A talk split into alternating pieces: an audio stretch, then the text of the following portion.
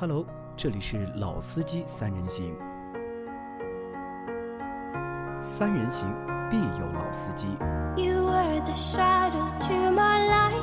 Did you feel us? Another star, you fade away. Afraid of Hello，大家好，欢迎收听《老司机三人行》，我是杨磊大家好，我是老周，我是大家好周老师。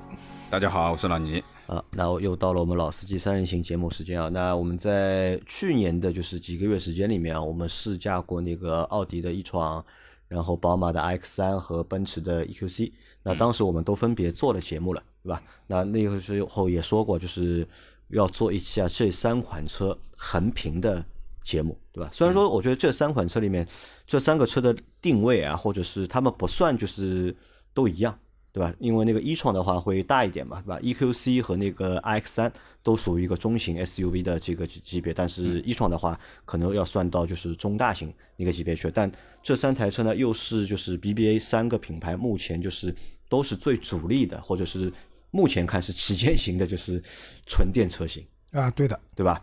好吧，那我们来聊一下，就是这三台车。我们现在在聊这三台车之前啊，就是想问一下两位啊，就是我们之前三台车大家都去试过，对吧？你们对这三台车装当中的哪台车会比较印象深刻一点印象深刻，对吧？啊？其其实印象都不太深刻。印象都不太深刻。对的，因为如果是我的话，就首先我表明我的观点啊，就是如果是我的话，这买这个车的电动车的话，这三台车我都不会选。你三三台车你都不会选，对吧？。对，那如果抛开就是你不是购买者嘛，对吧？你现在是、我们是说车嘛，云评车嘛，现在那云对吧评车对吧？云评车的话，那相对来说，因为那只能讲一创相对来说印象深刻，因为说开的时间长嘛开的时，间长，啊因为我们几乎是开了两天的这个车子，嗯对吧？另外的车子都是相对来说比较短的试驾这样的一个过程。那留下印象比较深的话，还是一创。一创深印象深刻一点，更深刻对对一创的印象深刻一点。那老倪呢？我也是一创。也是一创对啊。那你你一创的原因是什么？也是因为你去参加了试驾活动。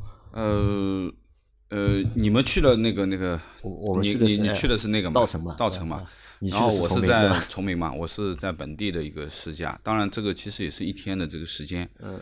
其实来回也有一百多公里路嘛。嗯那么应该说呢，就是呃跑了这样一次以后啊，嗯然后呃总体感觉而言，其实就相比这几台车而言，就是说我对它的印象会更深刻一点。印象深刻啊，一点更深刻一点。对。那这个印象是指好的印象了，对吧？不不不，印象深刻肯定是包含了好和不好的地方好方。和不好，对，吧不可能只有好的印象嘛，对吧？因为另外两台车我们都是去四 S 店做的试驾，时间相对来说会比较短一点，所以印象也不怎么深刻，对吧？哎、那总体的话就是三台车啊，就是我们试完之后啊，对这个 BBA 啊做电动车这件事情，你们有什么想法吗？或者你们有什么看法我？就觉得首先三台车有个共性，嗯就是都很有自己品牌的特色。都很有自己品牌特色。对的，就是一创、i 叉三，包括奔驰的 EQC，就都很有自己本身品牌的特色。在这三台车上体对的，分别体现，对吧？对，如果你撇开它是辆电动车的话，它就是一辆很经典的，或者说很传统的一辆奥迪，很传统的一辆宝马，以及很传统的一辆奔驰，就这么个概念。嗯我觉得？我是这样觉得，就是呃，这三台车啊，就是相对于我们现在的电动车，很多新兴势力的电动车而言，其实它还是属于传统车还是属于啊。对，就是说，如果说你拿一个完全新势力的这个电动车的这个造车的理念去衡量它的话，其实它更偏向于传统的燃油车。那么同时呢，这几台车有一个共性，就是整体的驾驶感受更偏向于传统油车的驾驶感觉，就没有像原来我们说的是的电动车特性那么明显啊。我觉得还是可能对于呃我们说的这个电动车，其实这两派吧，一个是我们说的传统的造车的啊老的企业，一些是新势力的造车，其实他们在同样做一台电动车的这个上面，其实我觉得这个界限还是画的蛮清楚的。这是我对这个车的感觉啊，就这三台车同同起来而言的话，就三台车，其实三台车都有就是三个品牌自己的就是那些特点或者是印记，分别在这三台车上面。但是总体来说，这三台虽然说这三台是电车，但还是像就是传统油车的那种感觉。对的如果没有做出新的感觉来，就如果讲你说这些 BBA 这三个品牌未来他们的电车应该做到什么程度，或者说真正进入了电车的时代、新能源车的时代的话，我觉得这三辆车都不是那个时代的产物，都不是那个时代，都是现在这个时代下，因为要做电动车，所以他们做出来的这样一些东西。因为宝马，首先你讲宝马的 i 三，其实我觉得还是蛮像辆电动车的，对，就 i 三对吧？对吧？就很未来，它的用了大量的那些比较高科技的材料啊，包括碳纤维啊等等。那个车子现在当时是很贵的，现在其实还好，落地二十三四万就能买一台这个车。它的续航里程也提到了三百四十公里，对吧？原来才两百公里，对吧？虽然有个增程式的增程式的一个小的发动机，那么奥迪的话，其实奥迪的旗下现在新能源车其实都叫一创，有 Q 二一创，嗯，对吧一创，还有 A 六的插电混动也叫一创，嗯一创可能是我我觉得是奥迪的一个就是出电的这样的一个品牌，或者说它品牌下面的一个子品牌。但是现在这些车子的话，那插混啊，或者说两百多公里的续航的 Q 二 L 啊这种车，我觉得都是一些过渡产品，对吧？然后一创的话，嗯、我们去试驾以后发现，其实我可以看就是讲奥迪在这辆车上还是用了蛮多心思的，对吧？把它调教到就是一个很像传统的奥迪车开起来那种感觉，对吧？但是你说和未来的我们想象中的一些电动车去比的话，那可能这个车就太传统了啊，都完全不一样嘛。啊，对的。然后 EQC 的话，你进去以后，首先你吸引你的也是那个双联屏啊，对吧？奔驰的奔驰味道，对啊，吧？满满的奔驰的味道。然后你开起来的话，其实它的底盘啊，包括它的转向系统啊，和包括就是那天我跟老倪一块去试的嘛，我说里面所有的按键就跟我以前老的那个奔驰 C 啊，其实都是一样的，一样一样的，对吧？就除了屏幕新一点，其实那些按键都一样一样的，开起来感觉那就是除了快，因为这个价位的话，我们那天开的是四百，就是 EQC 四百的版本，那个有三百千瓦的最大功率，包括七百三十牛米，就是一脚电下去以后呢，它倒没有说很突兀的一下穿出去，它还给了大概零点几秒的这个延迟，然后再开始往外冲，就是不像那种电车就一脚直接晕了，它还好会给你一个心理准备的建设的一个过程，但是开起来的话，它的转向各方面也是和奔驰很像的，所以这是个我觉得是 BBA 做这三台车，我可以说是成功的地方，就是保留了自己品牌的基因，但我觉得也是不成功的地方。这个也是，其实我觉得这算一个失败的地方吧，对吧？因为你看，我们试了三台车，本来是希望怎么看一下，对吧？BBA 三个品牌，因为这三个品牌在中国的话，应该算是领先的品牌了，对吧？因为他们在造车啊，他们在车的理念上，我觉得他们应该会和就是其他的车企啊，应该会有点不一样。但是这三台车试下来之后，好像发现嗯没有什么就是太多的变化，对吧？无非就是卖的贵的还是卖的很贵，对吧？其他的就是你该有的，那么还是这些东西，也没有给你一些就是新的东西给你。那这个我觉得也可能是所有的就是传统车企啊，他们要去触电之后啊，他们遇到的就是一些就是 面临的问题，或者遇到了一些挑战。就刚才杨磊讲那个卖的贵还是很贵这句话，我很赞同啊。就是传统车企有这样一个问题，就是它出一个电动车啊，它的定价怎么定？像比如说，呃，i 叉三其实就大家知道就是叉三的有改电，嗯，对，对吧？EQC 其实就是奔驰 GLC 的改过来的车子。那一创可能还暂时找不到它的，现在知道找不到它的原因之后，但它有个可以对比的，就是 Q 八对，吧？啊，对吧？尺寸差不多的情况下，那你这个价格怎么定呢？我们一直我们之前去试宝马的时候也聊，我觉得这个车起码要定一个和叉三差不多，就同等配置的情况下，嗯，差不多的价格。那可能还有一些竞争力，大家可能省一块牌照的钱的情况下，会去考虑选择这个车。但它现在事实上它的价格要比同等配置的叉三这些车子的话，包括奔驰 EQC 都是贵的。叉三好像你看，叉三是四十六点九九万到五十点九九万嘛，对吧？对，但是你主力买的它那个三菱的那个就是三菱的顶配应该也要到五十万了吧？就是叉三的三菱的顶配。啊，但是这个价格一个是两驱的，一个是四驱的，这个是不一样的。对啊，啊，这个也是，就是叉三的，我觉得有、啊有个问题，因为老周学单电员说嘛，对吧？就是把那些基因啊都保留过，但是好像在叉三上面没有，因为叉三就是应该是四驱的嘛，不对吧？后驱才是宝马的基因啊，后驱才是四驱并不是宝马的基因对吧？因为说句实话，叉三这车开起来啊，嗯，挺像宝马的。挺像宝马，对的，它要比现在的三系啊这些车更像宝马。更像宝马。对的啊，那因为动力够了，对吧？不不不，我觉得还不是，它其实动力并不是特别生猛的。我觉得那个车还是因为可能底盘的调教，然后本身车也重嘛，其实转向的手感各方面其实要比现在的卖的非常好的三系相比的话，它的那个驾驶感受对会更好一些。那价格对吧？就老周前面说到这儿，那老倪觉得这个价格他们定的合理吗？我们来说先说一下，就一创的定价是从就是六十九点二八万到八十二点五八万，对吧？那这个当然这个是进口版本，因为今年的话会有国产的一床，嗯它会定多少钱，现在还不知道，知道对吧。那估计啊，我觉得可能会在这个价格上面啊，我觉得最多大概降个十万了不起吧，那死了。那死了啊！对的，你就是你刚才问个问题啊，这些价格定的合理吧？那明明确告诉你不合理。明确告诉你看降价降成什么样？就是我觉得一个合理的产品定价是什么？就是你上市以后，在这个价格基础上你是有不错的销量的，嗯然后呢有一些幅度的小优惠以后，你的销量可以，你的价格可以呃不，你的销量可以得动量，走得动量对吧是吧？你看一创的情况是六十九万两千八，对嗯吧？到八十二万六千八，大家买的比较多的是七十几万那款车子，就是嗯，就是中配的那款车子，但是这款车子就已经降到多少钱了？二十万眼睛闭着降，对吧？打在这样的情况下？就你想这个车子整个现在是二零二一年，它是一九年上市的嘛，整个一九年就全国就卖了六十六台车子，对吧？你说这个价格合理吗？肯定是不合理的肯定不合理，啊对啊。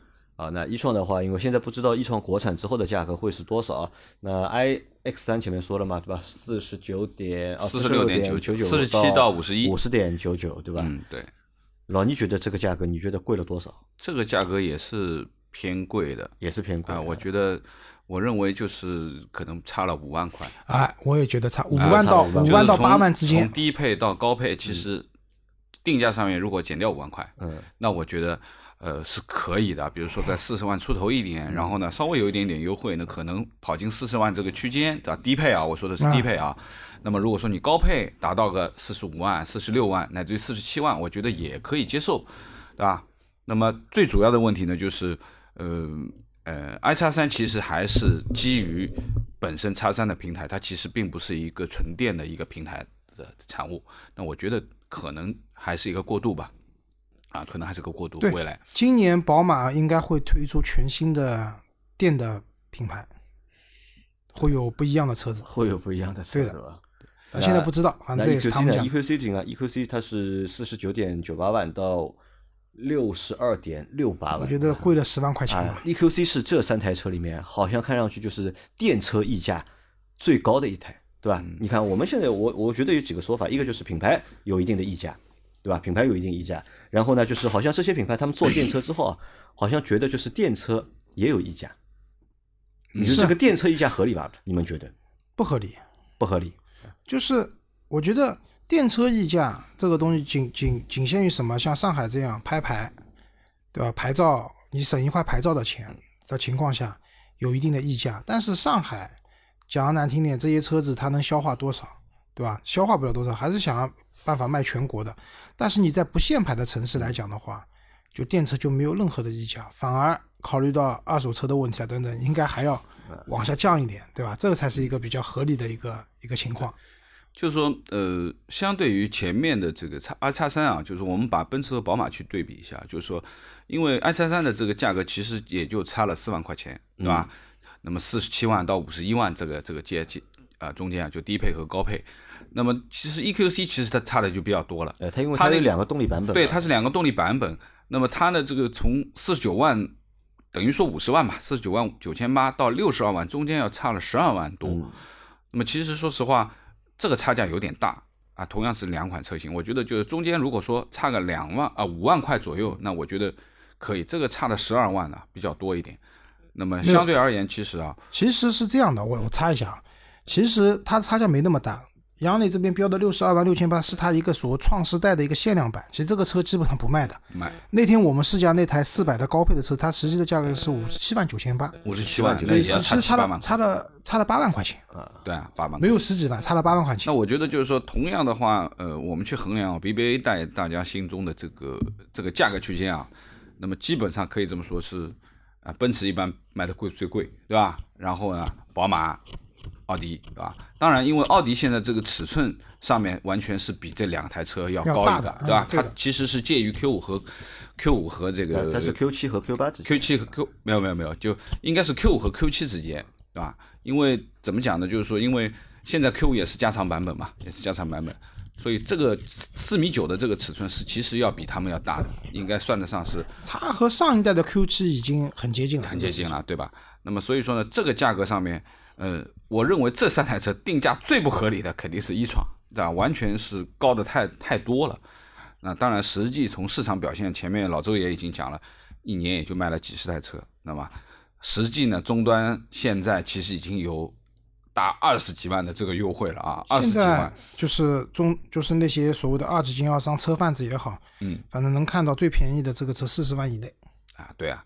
那如果说我们抛开其他的不说，如果说把这个价格打在四十万左右的话，啊，那这个这个车我觉得就相对而言就有性价比了，对吧？尺寸啊，各方面它的这个性价比就出来了，对吧？那我也是，呃，对于一创我就是这样的感觉啊，就是呃如果说定价的话，这个是定的最离谱的一个，你觉得一创的定价最离谱，对吧？啊，对，因为我觉得其实可以理解啊，为什么？就你看一创的尺寸，他们竞争的对象啊，不是我们讲的这些中型 SUV，它是奔着中大型去的。嗯，所以中大型呢，它肯定要参考自己的，比如说 Q 7的定价、Q 8的定价，对对吧？然后它给出了这样的一个价格范围，但事实上呢，市场是不买单的，因为我我个人觉得啊，在电车市场啊，它的级别其实是被模糊化的。就可能你买传统的车，比如你买 Q 三 Q 五 Q 七嗯，对吧？这它的级别很明显，你花不同的钱买到的是不同级别的车子。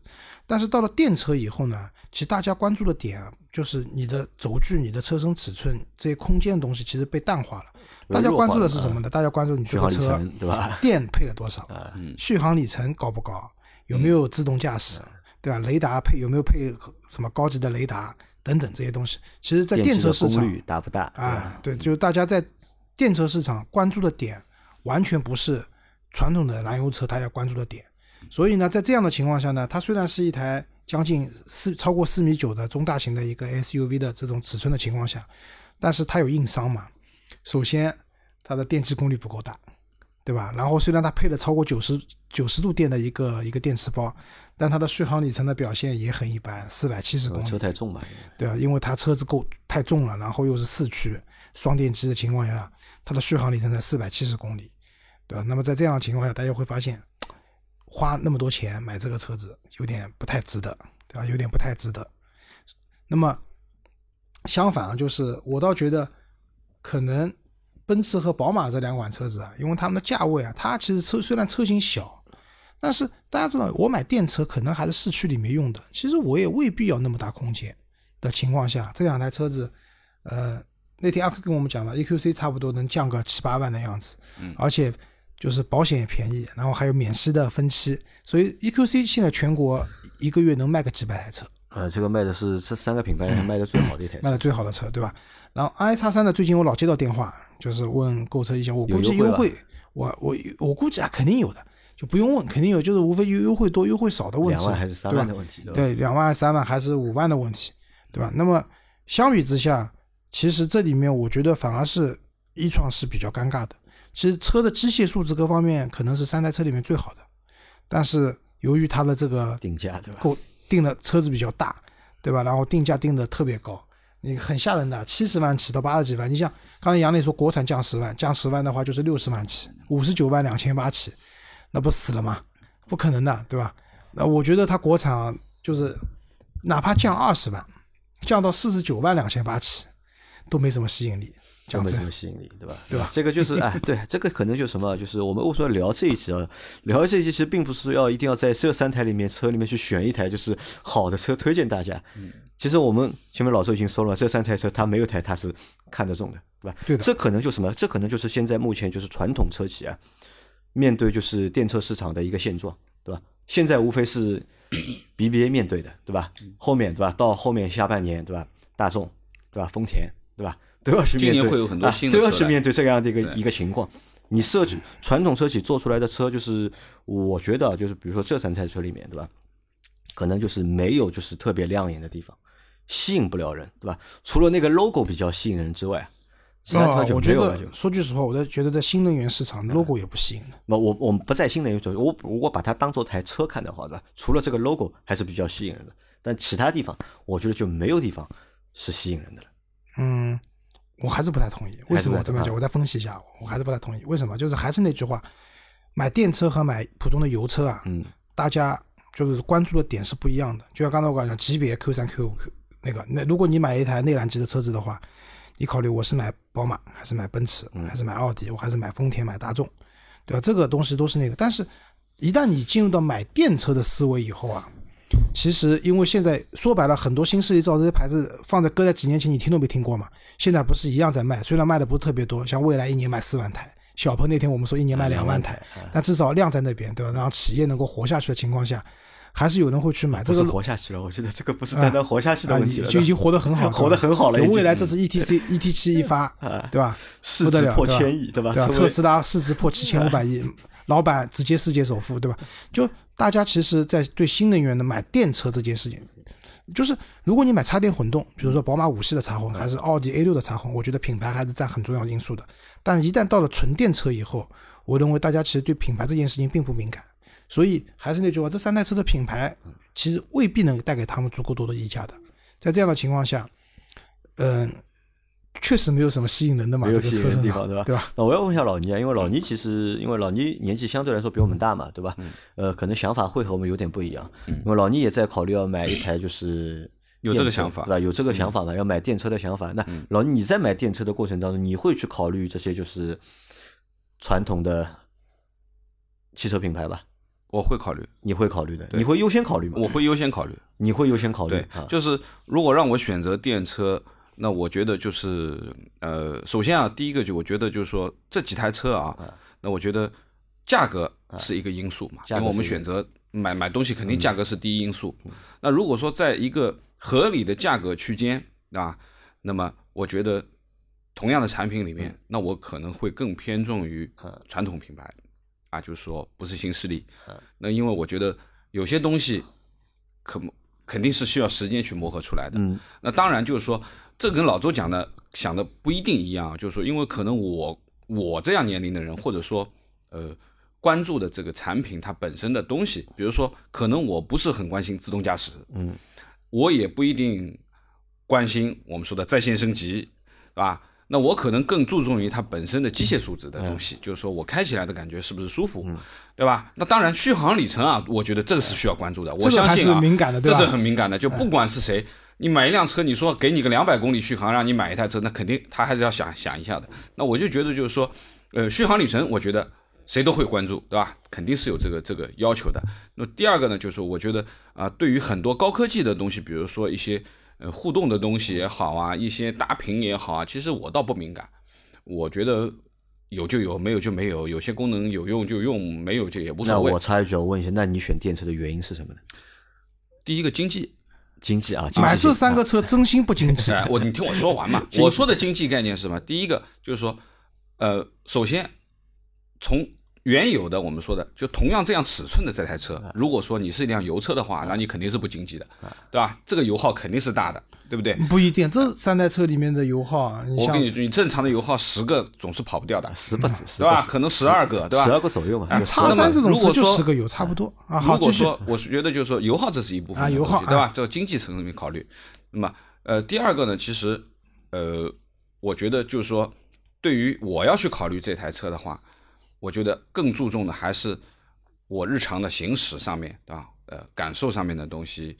因为尺寸已经摆在那里了，其实已经足够用了。其实稍微大一点、稍微小一点，老周说的也也无所谓。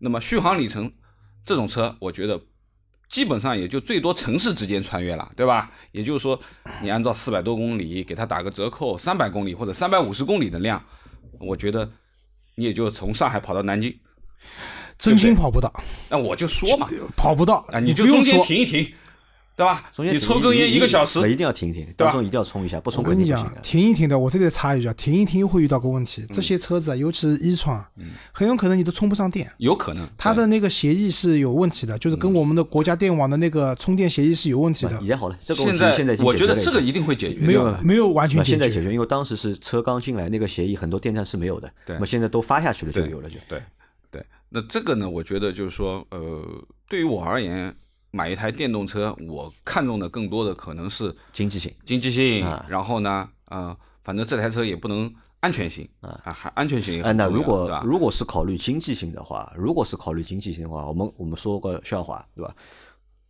同级别的对吧，或者同同同类型的对吧？呃，同型号的吧，这个是电车，这个是油车，其实它们当中的差价其实差的还是蛮多的。那如果选油车的话，说实话，选油车虽然还是费油嘛，但是你开个三年，对吧？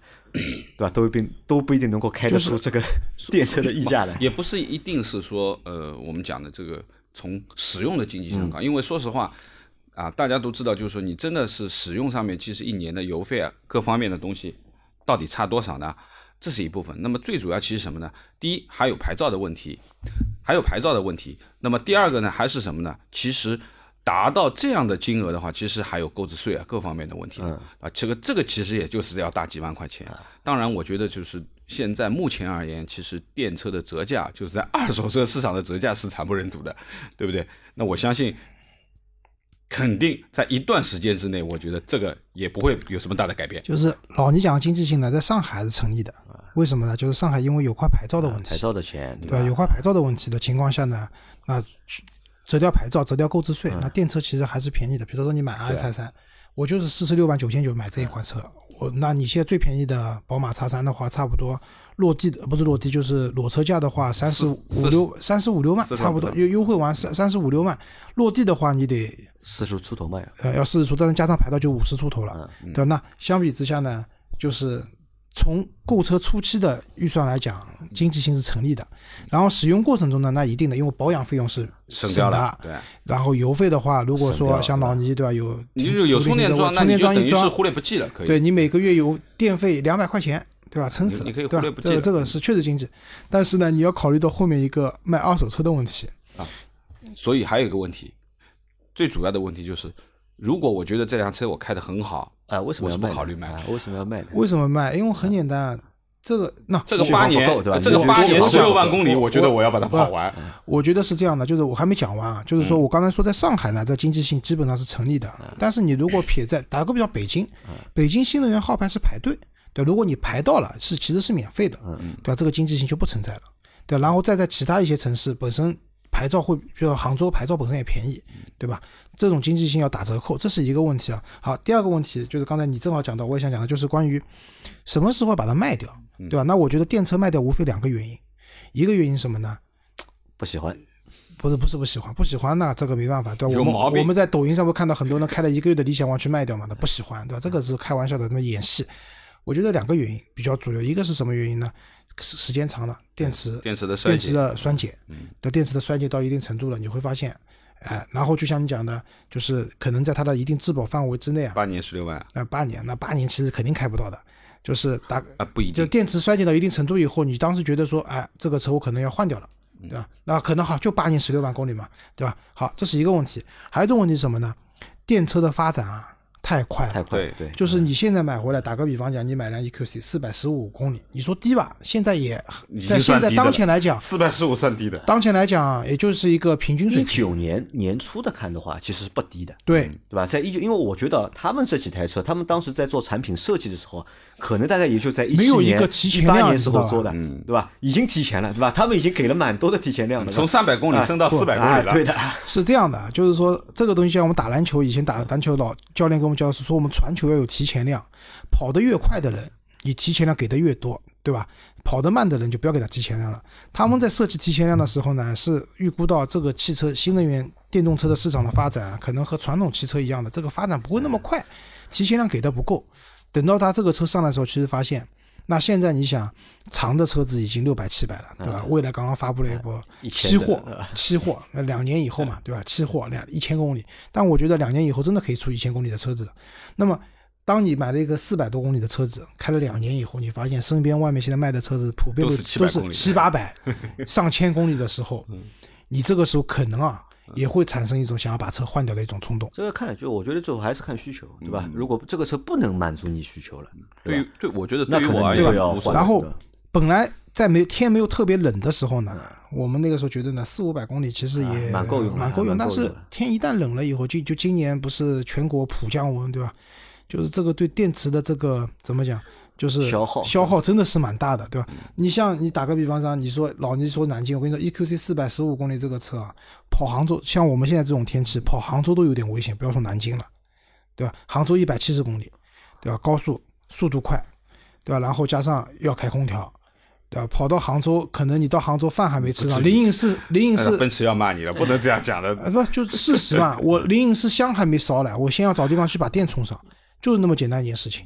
我觉得这个呢，呃，四百十五公里的续航而言啊，就是如果三五零的这个啊，其实你说它跑两百公里，我觉得也夸张了。我认为两百公里是不值的，就就算冬天你怎么也能跑到个两百五，肯定是没问题的。冬天啊啊，冬天蛮难的。我就跟你讲，现在这种冬天气就是如果你是像上周那种零上海零下 10度四五度的，也不要零下十啊零下四五度零下四五度，这个蛮吓人的。打对折，因为我天天在开电车嘛，我天天在开。你现在是打对折还是打我告诉你，我上个星期我天天在充电，对啊，就是我每天在老倪充电，三你不要百公里天天充电你要，不要觉得不可能啊？就是嗯像那种零下几度，不要说很冷，就零下五六度的天气，这种电车，它我们撇开磷酸铁锂不讲，磷酸铁锂是对折的对折，我们不讲。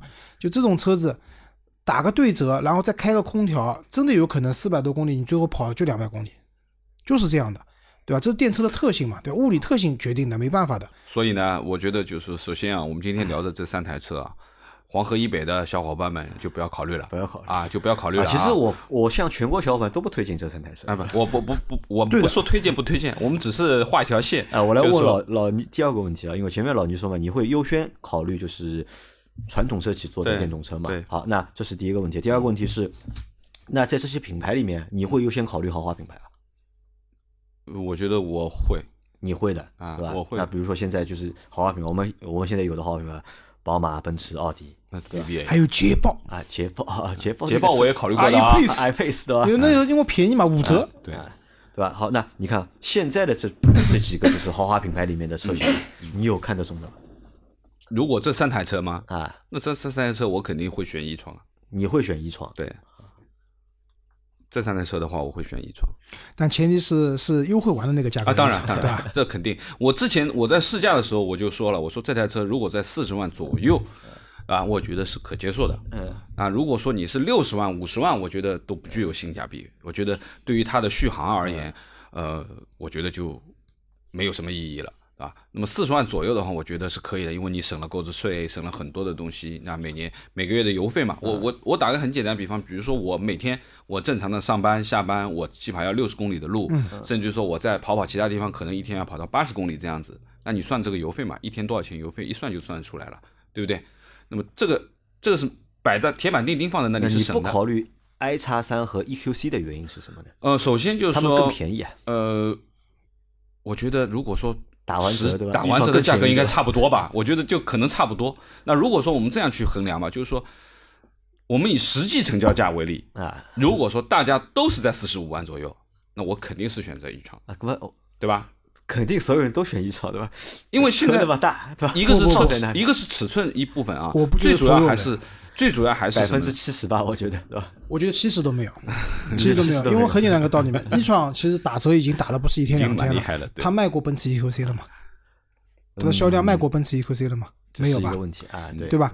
我我觉得，我觉得百分之三十人的选一场都没有。嗯，就是老倪，因为那我觉得老倪选一场，我分析一下，就是我们也聊过，对吧？第一个是一创的机械素质是三台车里面最好的，最好的对吧？这个是有有句讲一句，确实是这个的。那第二个呢，我认为一创有个最大优势，它车大。对吧？就是三台车里面，它的车子更大的，因为跨高一个级别嘛。那一样花这点钱的话，那买个更大级别的车子对吧？另另外一个呢，老倪曾经也是奥迪的用户，他对奥迪品牌的接受度要比一般的人高。嗯就在这个三个品牌里面，我不是讲你拿奥迪跟大众比，对吧？那肯定大家都去接受奥迪的，我价格一样。他相对对在 BBA 里面，他对奥迪接受度更高。因为如果是我一定要让我选一辆的话，我选 i 叉三 i 三。叉三，对，我选 i 叉三，对，因为我对宝马的品牌好感度更高一点。然后这个车我觉得开下来确实，因为老倪像宝马，因为老倪怎么讲？老倪可能就是刚才我们杨澜还没来，我们也是聊嘛。他说买 SUV 聊特斯拉 Model Y，说我说可以考虑未来的那个也是两驱的长那个标准版的车子，可能二十七八万就能搞定了。老倪说不行，SUV 必须买四驱，对吧？这是老倪的观点，那肯定要四驱。那我是觉得无所谓，两驱就行了，对吧？所以宝马的这个两驱我是能接受的，对吧？然后开起来也蛮宝马的，用起来也挺习惯的，也蛮好。对吧？是这么个概念。嗯这个是对于这三台车，老周已经选好了啊。老周 i 叉老周其实没有选好，如果如果说一定三辆里面选选一个的话，选阿财三嘛，对吧？我觉得就是说，对于这几台车而言，其实价格是一部分啊。那么最主要，其实我更看重的就是行驶品质和它的基础配置这一部分。那我觉得可能一传我会更偏向于它一点。那么不是说 i 叉三不好或者 EQC 不好，其实就相比而言，从配置的角度，从驾驶的感觉上面，就说呃怎么讲呢？就是说我们跑起来看嘛，那么 i 叉三呢，肯定加速性能各方面是最弱的，因为本身它就是单电机，马力也不是很大。其实我觉得 i 叉三可能都比现在油车的叉三都不一定跑得过。啊，跑得过，跑不一，定不一定跟跟那个三点零的那三菱的高功率差不多。呃，其实跑起来，我觉得三菱高功肯定比它快，肯定比肯定是七秒里面的三菱高都工。都是七秒，它都是七秒里面。这个这个好像是也是六点几秒，也是六点几，6.9那天查过的，也是六点九，几乎是就跟我的五三零的那个高功率大我实际我们百牛嘛，对吧？那实际我那天我们开的那个感觉其实是不太好，就是我觉得好像还是有可能是我们人做的比较多啊，也有可能。那么对于 EQC 而言，其实我觉得加速的凌厉性啊，我觉得比一创更牛，我觉得比一创好车子小嘛，但啊。这个是前提你要买它四百版本的，对，当然是三五零400版版本估计也不太行不行。行的啊。这四百版本，我觉得这一脚下去以后，它的感觉是电车啊，你能判断这个时候是电车了啊。那么我觉得，呃，但是整体而言，其实我对于奔驰，我现在其实不是特别感兴趣，就是对于奔驰这个现在的这个这个情况。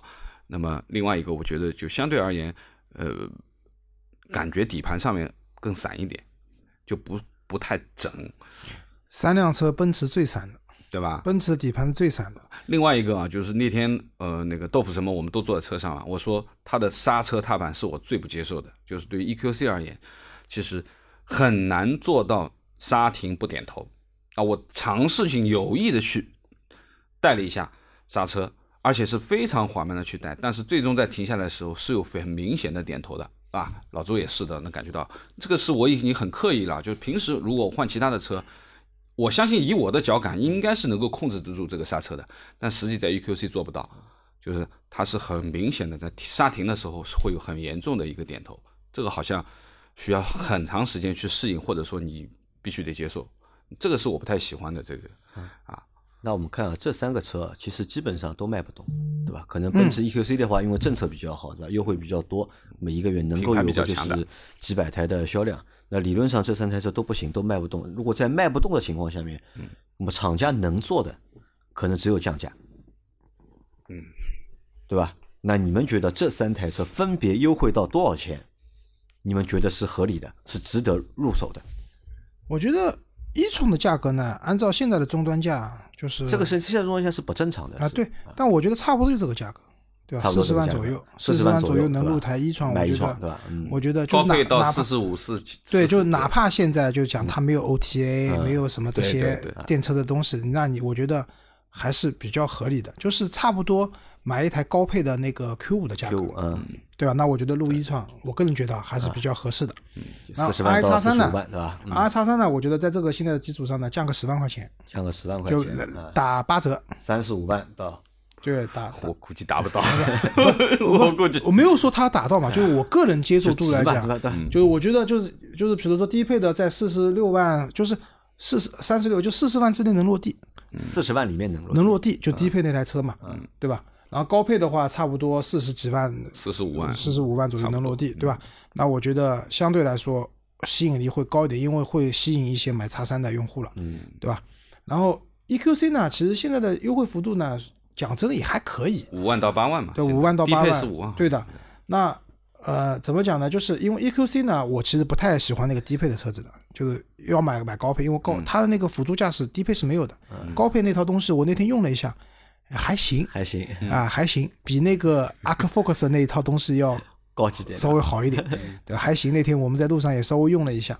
那么在这样的情况下呢，我觉得高配的车它因为现在是五十七万多嘛，如果说能降到个，就是也降个十万块吧，就四十五万左右，四十五万啊，对吧？然后可以买这个车，蛮难的。我觉得销量啊可能可以再上去，因为它现在其实第一啊，就是阿 Q 说很奇怪，这这就 EQC 这个车子的保险在多少钱？第一年新车的保险多少钱？八千，八千啊，很便宜的。厂家补贴的吧？应该是。没有补贴，他说就是这样的。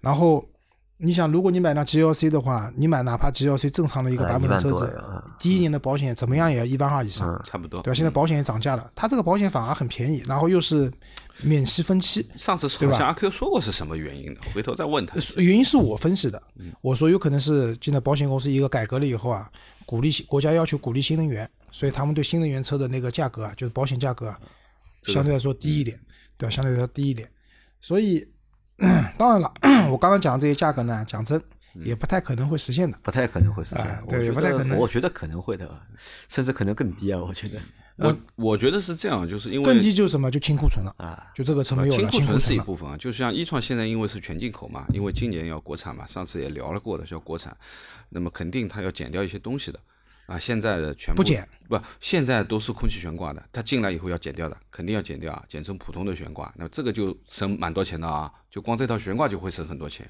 那你国产本身它费率各方面的东西，对吧？关税啊等等，它都会降。那我相信就是说，一创的价格肯定未来进来的价格，我觉得可能啊，杨磊说五十九万，便宜十万是吧？起步价便宜10万那我觉得可能会这更低一点。官方售价啊我我觉得可能官方售价还会低一点十万对吧？不止，就像老倪讲的，把一些空气悬挂减掉以后，减掉肯定不止的我觉得降可能会就是降到官方售价降二十万吧，至少啊，四十九万起降到五十万左右五十万左右啊起步，然后再给一点优惠，那差不多四十五万啊。那我觉得，如果是这样呢，我觉得奥迪哎对一创这个车啊，对大家还是比较有诚意的。如果你说五十九万起的话，这个车真的好难卖啊！现在买辆 Q 七才多少钱？对，现在要讲 Q 买辆买辆途锐才多少钱？对吧？途锐五十万嘛，啊，对吧？差不多所以你你其实真的没有什么特别大的优势的，难啊，总结一个字就是难。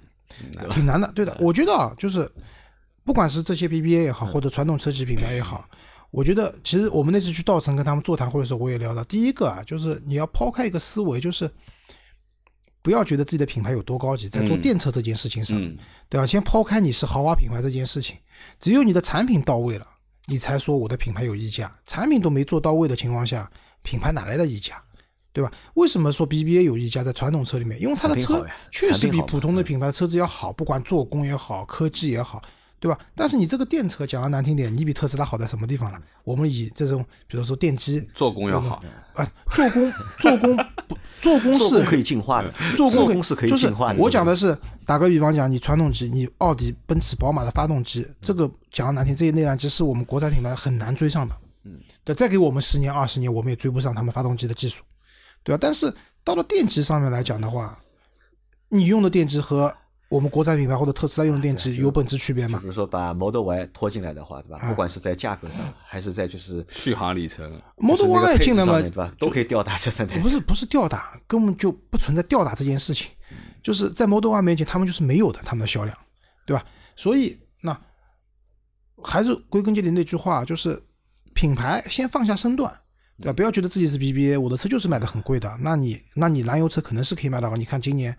就是疫情，呃，去年疫情的情况下，BBA 其实卖的都很好，他们的燃油车，对吧，宝马三系，对，奥迪 A 六，当然奥迪也是降价降的幅度很大，对，宝马三系其实优惠还可以，对吧？在电车上不存在这件事情，我觉得这是一个。第二个是思维的问题，就是你在造电车的时候，因为可能你说电车去标榜加速快，去标榜 OTA，去标榜这些高科技，标榜那个什么辅助驾驶，可能未必是对的。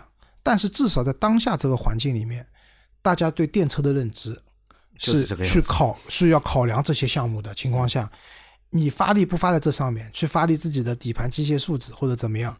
因为老倪是老驾驶员，他在开车的时候比较容易的去感受到一台车的这种驾驶特性的不同，但对于很多开车就是就是怎么讲也不能叫萌新，就是普通的开车人来讲的话，就是我相信他也不太能感受出这里面三台车就加速快慢能感受出来，这个的很直观，一脚电门下去怎么样，对吧？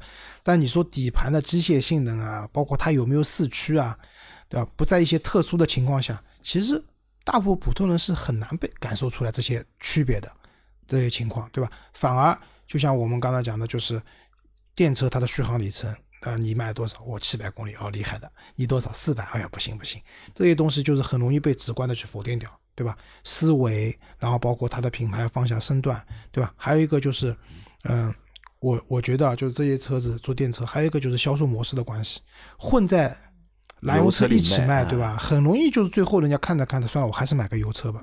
但我觉得像特斯拉也好，蔚来也好，比较成功的一些电动车品牌，他们就是自己的直营嘛直营模式做的还是挺好的。那我觉得像奥迪，奥迪其实那时候也考虑说，一传是不是单独撇撇出来说单独去做或者怎么样，就是。